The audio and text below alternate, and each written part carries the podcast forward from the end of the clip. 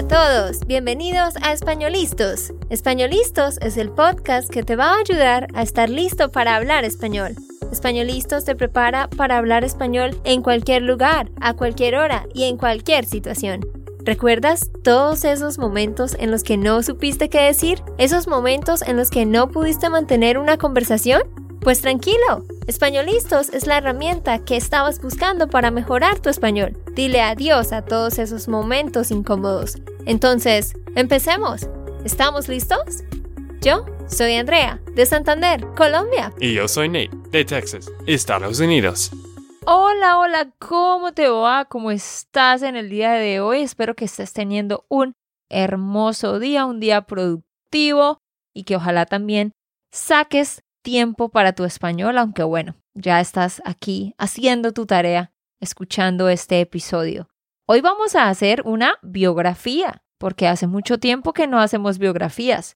Así que vamos a estar hablando de Mary Winston Jackson, que fue la primera mujer afroamericana en trabajar en la NASA y esto rompió con muchos estereotipos en su tiempo, así que fue una mujer que lideró un cambio, una revolución que en los años que vinieron trajo muchísimo, muchísimo al mundo. Sí, creo que yo he visto una película, no sé si tú has visto. Sí. Tú también fuiste conmigo. Eso fue hace algunos años sobre ella y dos mujeres más. Creo que se llama Hidden Figures en inglés. Sí, ¿la vimos en cine o dónde la vimos? Sí, probablemente en cine.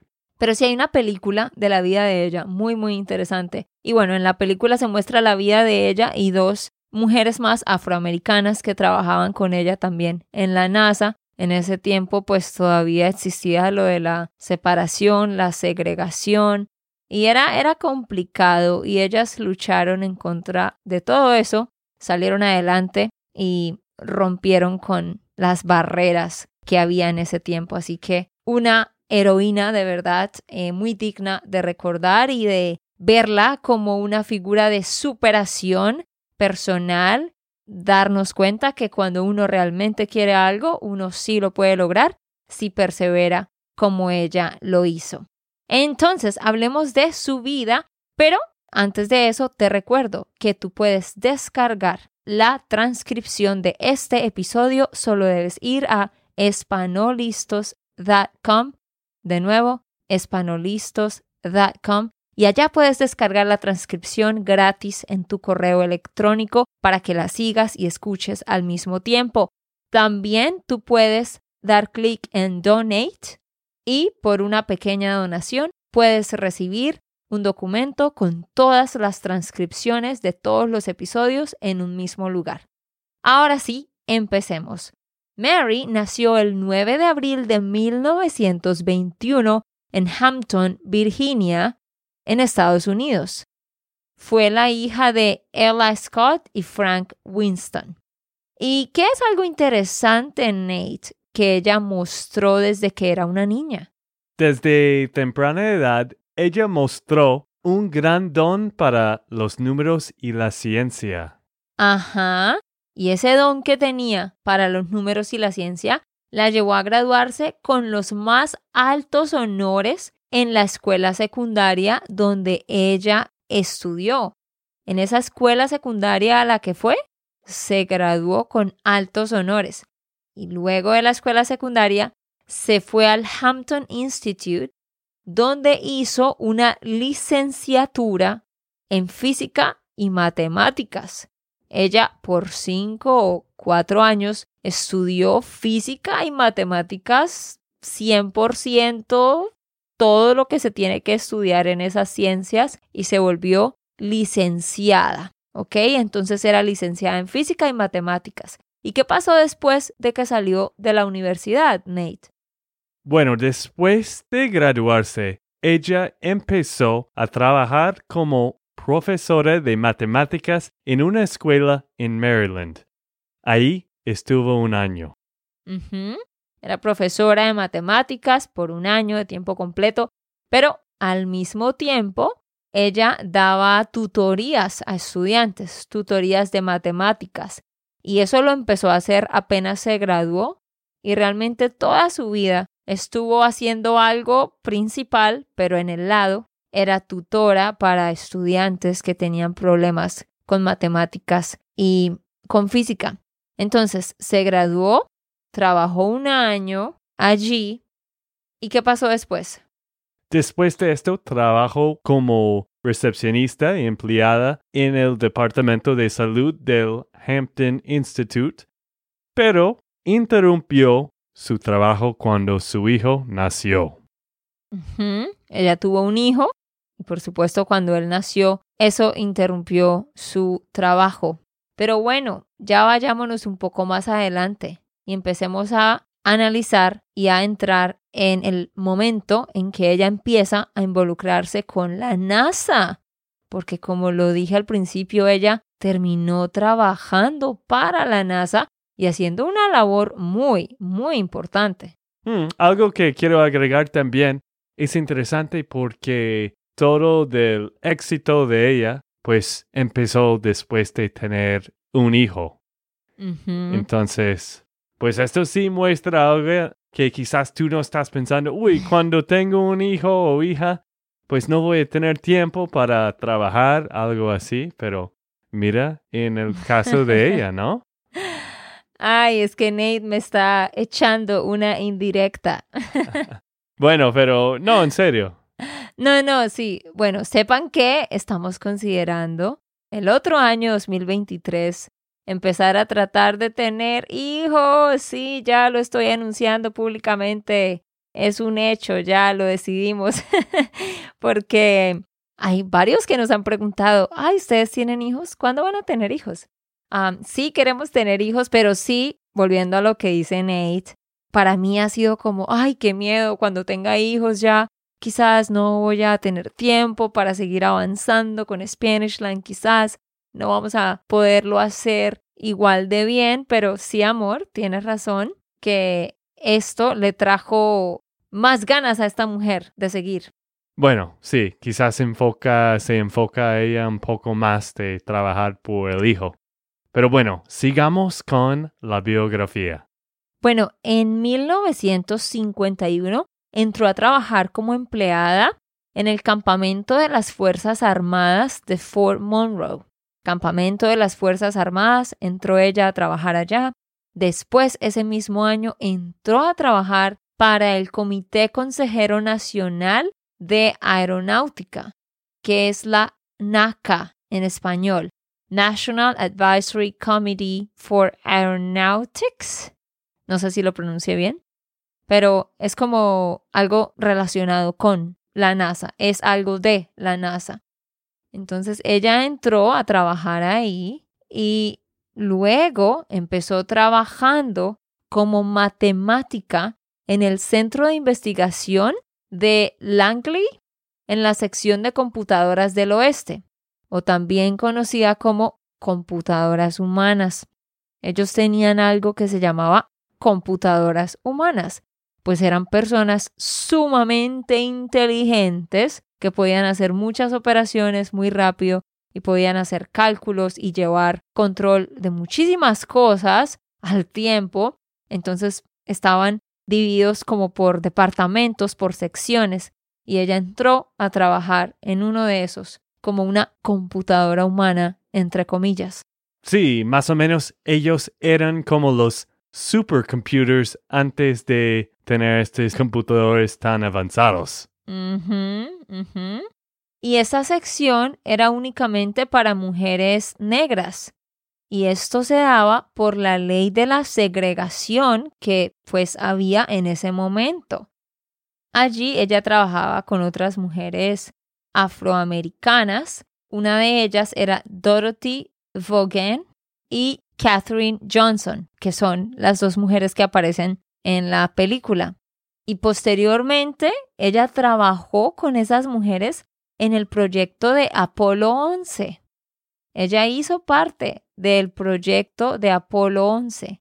Pero la cuestión de la segregación obviamente era muy difícil porque ellas tenían muchas cosas limitadas. Recuerdo justo en este momento que en la película se muestra que en el lugar donde ella trabajaba ahí había baño, pero ellas no estaban autorizadas para usar ese baño.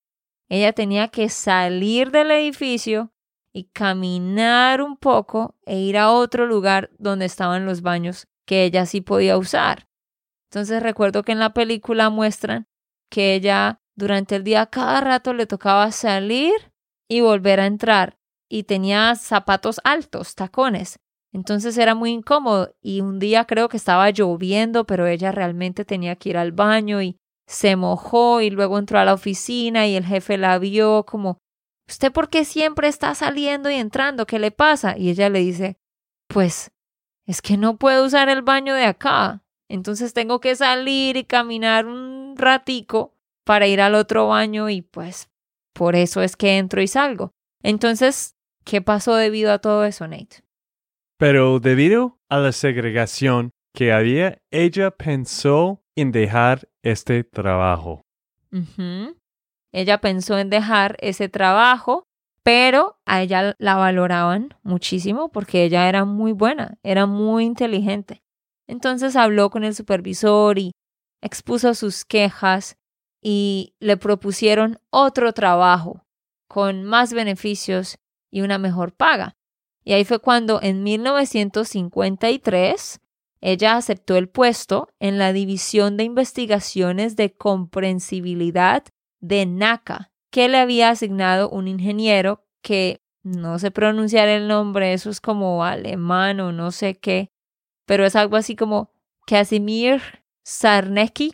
Bueno, alguien muy importante, los que sepan un poquito sobre eso han de saber quién es, pero alguien importante pues le, le asignó este trabajo y en esta nueva sección ella trabajaba en el túnel de presión supersónico, que era usado para estudiar las fuerzas sobre un modelo al generar vientos similares al doble de la velocidad del sonido. Este ingeniero le sugirió a esta mujer que ingresara en un programa que le permitiera moverse de licenciada en matemática a ingeniera. Porque es que recuerden que ella tenía una licenciatura, o sea, como para ser profesora. Ella tenía licenciatura en matemática. Ese era su título, pero ella no era ingeniera. Entonces él le dijo, usted es muy inteligente, tiene que lograr transferir su título para convertirse en ingeniera. Y para eso ella tuvo que graduarse en matemáticas y física en la Universidad de Virginia.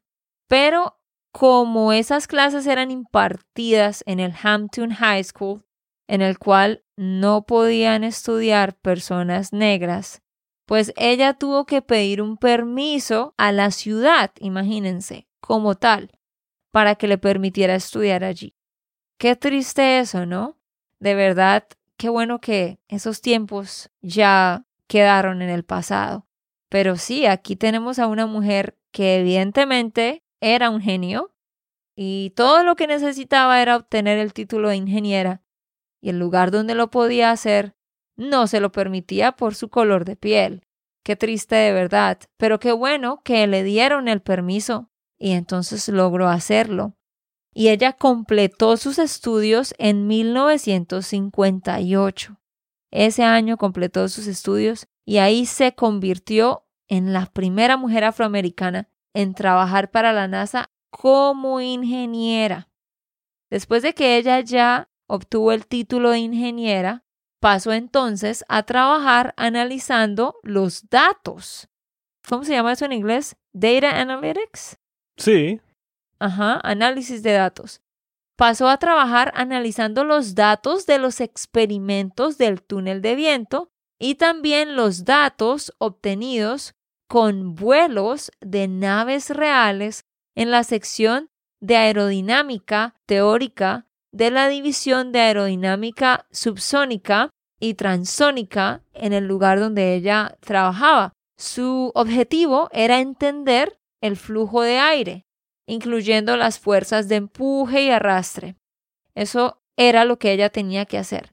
Entender cómo fluía el aire, cómo sucedía todo esto, cómo funcionaban esas fuerzas de empuje y de arrastre, porque eso era lo que ellos iban a utilizar en en sus otros proyectos. Durante su tiempo como ingeniera, trabajó en varias divisiones. Trabajó para la NASA en diferentes departamentos, así que aportó muchísimo. ¿Qué piensas tú de esta mujer, Nate? Es una berraca, como decimos en Colombia. Sí, alguien que siempre siguió adelante en cada cosa, en su carrera, en su vida, y pues alguien muy inteligente también de matemáticas, una computadora antes de tener las computadoras. Bueno, yo me imagino que sí, seguramente tenían una especie de computadores, pero pues no eran tan avanzados como los que nosotros tenemos hoy en día, pero me imagino que sí. Sí tenían algo, pero claro, las personas como tal tenían mucho, mucho, mucho que, que hacer en el momento de operaciones, cálculos y demás. Pero sí, una mujer bien interesante, un gran ejemplo. Y también fue una mujer que causó un, un impacto en la sociedad en ese momento. Y como lo decíamos ahorita, como tú lo dijiste, amor, eh, aún después de, de tener un hijo y siendo mamá y todo lo que eso trae, ella pudo lograr todo esto. Ella es la autora y coautora de 12 papers técnicos para la NACA y la NASA. Como esos documentos grandes, técnicos, esos ensayos como investigaciones. Hay 12 en los cuales ella participó. Algunos fueron completamente hechos por ella y otros ella fue la coautora. Así que sí, ella tuvo un impacto en la comunidad en esa época, ¿no? Esa época, ¿por qué, Nate? Porque ella realizó su carrera como ingeniera en una época en la que era muy raro ver a mujeres o personas pertenecientes a minorías en puestos similares. Minorías. Minorías y se dice época. Época. Muy bien. Exacto, como ya lo dijimos, o sea, fue contra la corriente, tanto por su color de piel y el hecho de ser mujer, ¿no? En esa época. Ella también trabajó para ayudar a mujeres y a otras minorías a ascender en sus carreras, incluyendo el asesoramiento sobre cómo estudiar para poder cambiar sus títulos de matemáticas a ingenieras y así mejoró las oportunidades de ascenso a otras mujeres. O sea, les enseñó a hacer lo mismo que ella había hecho, ¿no? Y vean qué interesante, estas mujeres, siendo tan inteligentes, no se les permitía estudiar ingeniería, porque sencillamente no las dejaban. Entonces les tocaba estudiar las licenciaturas para ser profesoras, pero ella empezó a cambiar eso y empezó a mostrarles cómo cambiar y volverse ingenieras. Hay un lema que ella tenía y era Share what you have and take care of each other. Comparte lo que tienes y cuídense entre ustedes. Cuídate con los demás. Este era su lema y luchó por los derechos de las mujeres y las personas de color durante toda, toda su vida. ¿Qué pasó cuando ella se graduó del Instituto Hampton? Cuando ella se graduó del Instituto Hampton, trabajó en la Organización de Servicios Unidos ayudando a familias de militares y trabajadores relacionados con el ejército, buscando casas y apartamentos para ellos. Ahí la vemos una vez más sirviendo a los demás, pensando en los demás, haciendo cosas por los demás, ¿no? Una persona muy entregada. Mm, sí. Ella también lideró un equipo de Girl Scouts. Ella fue líder de un equipo de Girl Scouts y su idea principal era preparar a las niñas para encontrar su lugar en el mundo. Ella estaba decidida a que otras mujeres y niñas vieran su potencial y quisieran explotarlo. Algo eh, que también es muy importante mencionar es que ella tenía mucho interés en enseñarle a otros sobre el amor a Dios, el amor a la patria, el amor a la honestidad y a la lealtad. Fue una mujer muy valiente que de verdad nos deja una gran enseñanza y es esa. luchar por nuestros sueños, hacer lo mejor que podamos con lo que tenemos y las puertas se irán abriendo. Y también no olvidarnos de los demás en el camino, ¿no? Sino ir abriendo camino para nosotros y para los que nos rodean en cuanto más podamos. Mm, sí, esto pues para mí es muy interesante porque obvio ella tenía mucho talento, era alguien muy inteligente, alguien que estaba rompiendo las reglas de este tiempo, de esta época, Época época, de esta época. de esta época. Ujú. Y pues también, no solo esto, lo que me gusta mucho de la historia de ella es que ella, pues, siempre pensaba en los demás. Siempre estaba pensando en cómo puede usar su, su puesto, su posición en ayudar a los demás que, que necesitaban ayuda, como los niños en Girl Scouts o eh, siempre como enseñando y liderando los demás.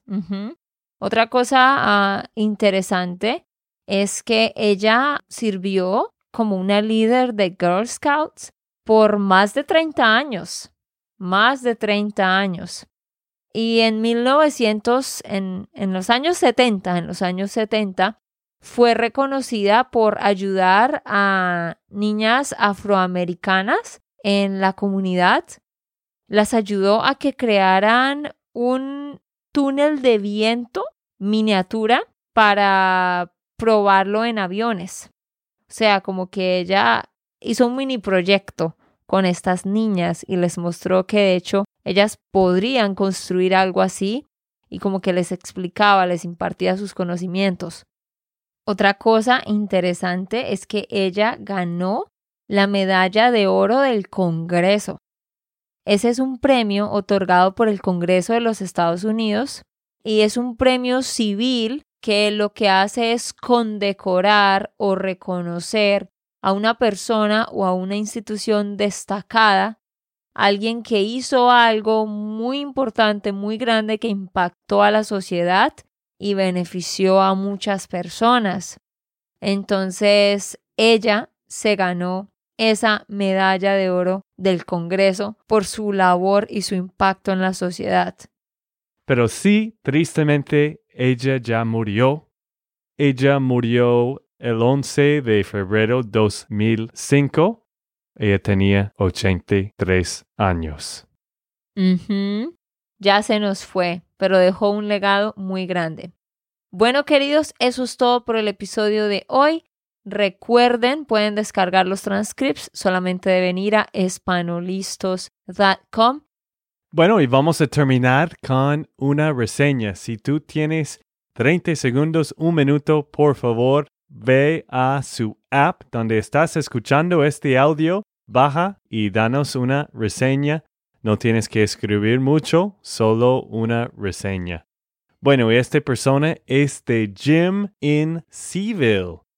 Jim dice, Españolistos es genial. André Alger habla muy claro y sus conversaciones con Nate siempre son muy interesantes. Vale la pena aprovechar sus podcasts. Suerte. Muchísimas gracias y de nuevo, déjanos una reseña. Eso es lo mejor que puedes hacer para ayudarnos. También recuerda que estamos en Instagram y en YouTube. Si no nos sigues en Instagram y en YouTube, hay muchas más cosas que estamos poniendo allá cada semana. Tips, videos cortos, videos de 10 minutos sobre gramática. También hay hojas de notas con ejercicios, etc. Búscanos en YouTube y en Instagram. Solo escribes Spanishland School. Ok, esto fue todo por el episodio de hoy. Esperamos que les haya gustado y que hayan aprendido. Y recuerda, si sientes que estás listo para aprender español, solo da un clic en Español Listos. No olvides dejar tus comentarios de lo que te gustó y los temas que quieres que tratemos. Suscríbete y déjanos tus reseñas. Españolistos les dice chao chao y hasta la próxima.